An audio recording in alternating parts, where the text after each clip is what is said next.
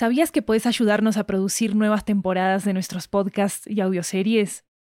En Estudio 80 ya tenemos a la venta una nueva serie de audiolibros que están basados en nuestros podcasts y que fueron producidos de manera totalmente independiente por nosotros. Tenemos audiolibros de muchos géneros, comedia romántica, terror, crímenes reales, comunicación y lingüística, comida, estilo de vida, historias de migración y mucho más. Varios de ellos están disponibles en español, inglés, italiano y francés. Conoce nuestro catálogo en 80estudio.com, diagonal audiobooks, y encontrá los títulos en libro.fm, Apple Books, Google Play, Storytel, BookBeat y en tu aplicación de audiolibros favorita. Muchas gracias por tu apoyo.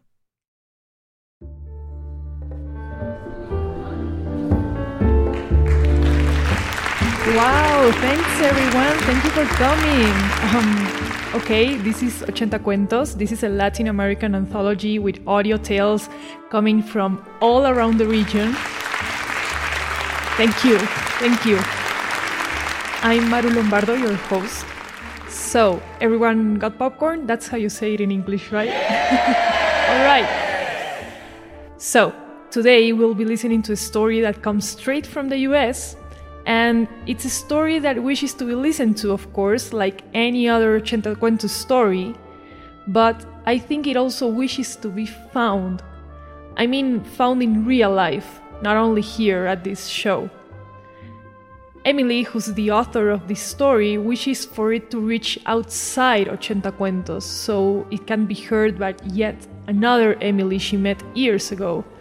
Yeah, she's her namesake. So close your eyes and enjoy In Search of My Namesake by Emily Hunsberger. Who knows, maybe that other Emily can be one of you.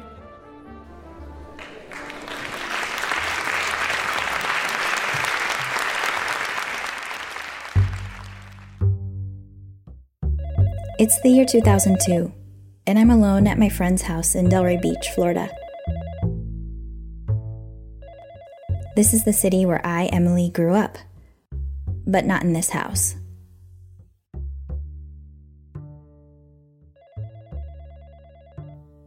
That must be him calling again.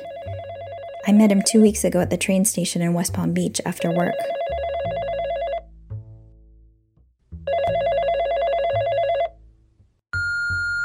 The answering machine saves me, and my thoughts return to what brought me here in the first place. After finishing my freshman year of college in New York, I had the bright idea of returning to my hometown and fending for myself for the summer. The thing is, I don't even have a home of my own because my divorced parents now live in different houses with different partners in different states. After all is said and done, I think it was a mistake to spend the summer in Florida. And not just because I've had to live in other people's houses, it's also because of the jobs. I'm on my third one of the summer. But the worst thing of all is the shady older men, like the one at my current job, married with children, who came on to me at the office. I was able to fend him off, but now there's the guy from the train. Hola, Emily. I'm calling you again. I hope this is the correct number. Por favor, llámame. My daughter is here with me now. I remember what he looked like when he first approached me on the platform short, round only in his belly, olive skin, and black short hair.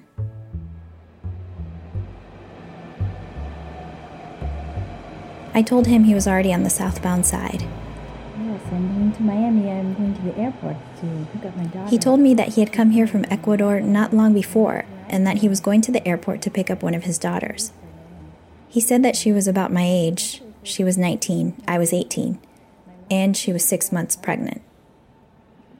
I didn't ask questions about his daughter's pregnancy. After all, I was a complete stranger.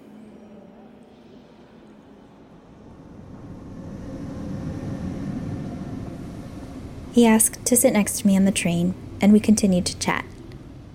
I thought it would be a transient encounter until he said, I want you to meet my daughter. She doesn't know anyone in the United States. He was asking to keep in touch. I only had a moment to decide what to do. I gave him the number for the friend's house where I was staying, and then I got off at my stop. It wasn't until later that I started to doubt the man and his intentions.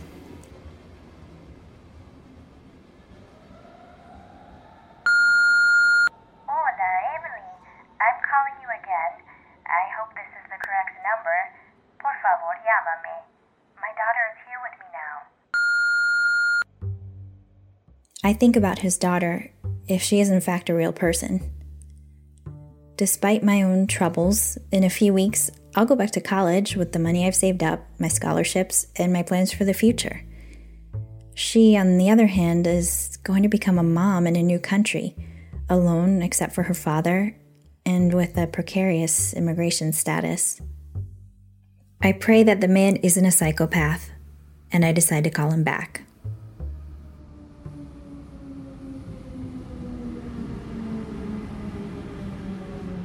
A few days later, I'm at the train station in Delray Beach. We've made plans to meet up here. As the passengers begin to get off the train, I see them. The pregnant daughter does exist, God bless her. She's got long, straight black hair, a timid and sweet smile, and the telltale round belly. She doesn't talk much. Perhaps she's in a bit of a daze, given all that she's left behind and all that's coming in a few months. After having breakfast at a restaurant, we go for a walk.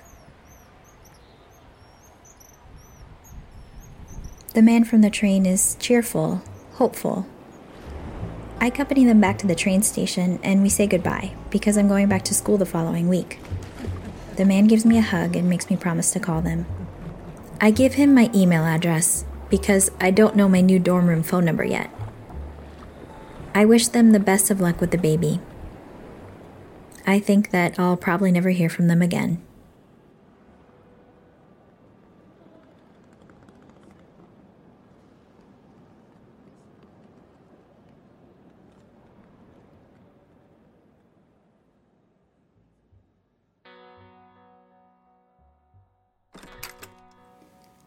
What a long day.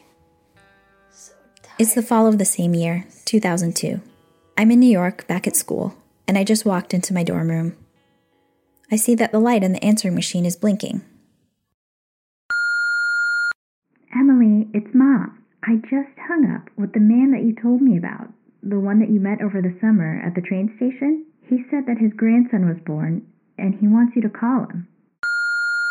The man from the train kept calling my friend's house in Florida. They ended up giving him my mom's number. So the girl, a few words, had her baby. I suppose I should call to congratulate them. I look for the piece of paper where I have their number written down.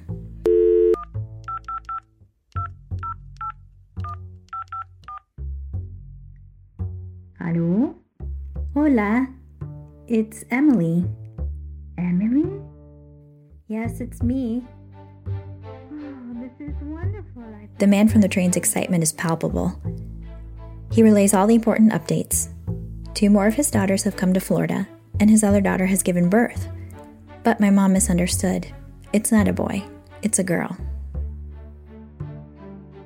Congratulations, abuelito, I say, and he laughs.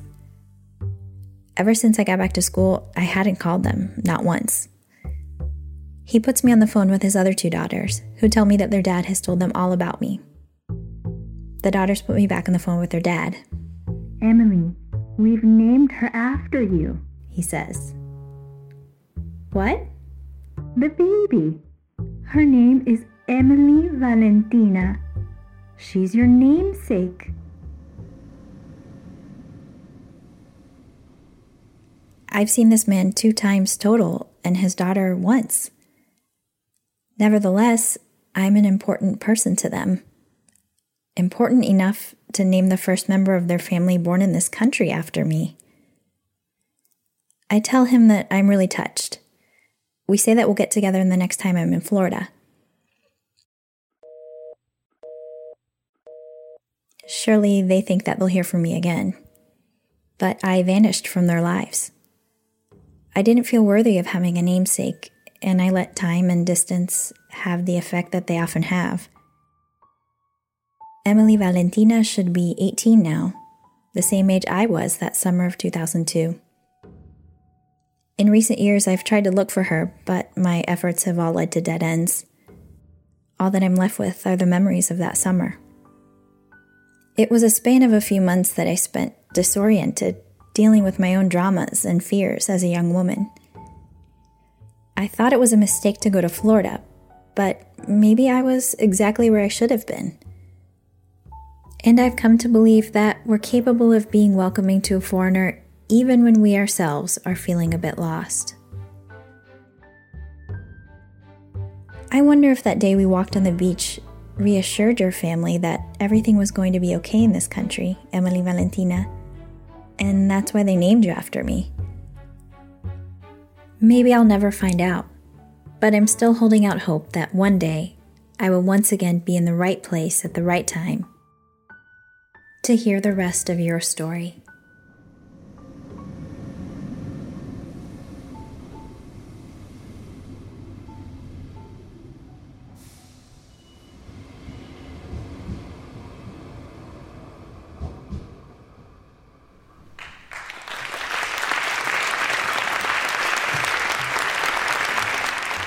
This is a message for all our real listeners from Emily Hunsberger herself. If anyone thinks she might be the Emily Valentina she's looking for, or if anyone might know her, you can send over an email at tocayaperdida at gmail.com. That's spelled out um, T O C A Y A P E R D I D A at gmail.com. You can also find the email in the description of this episode, just in case. Also, don't forget to hear our Spanish version of this episode, Tocaya. And now, finally, the credits. This piece was written and voiced by Emily Hunsberger. She's from the US and is also a producer and voice behind Tertulia podcast. You can find her work at tertuliaspanish.com Music and sound designing for this episode were made by Jeremias Juarez, our assistant producer at Ochenta Cuentos. You can check out transcripts in Spanish and English at ochentastudio.com slash ochenta-cuentos. I'm Maru Lombardo. Thanks for coming and, of course, for listening. See you next time.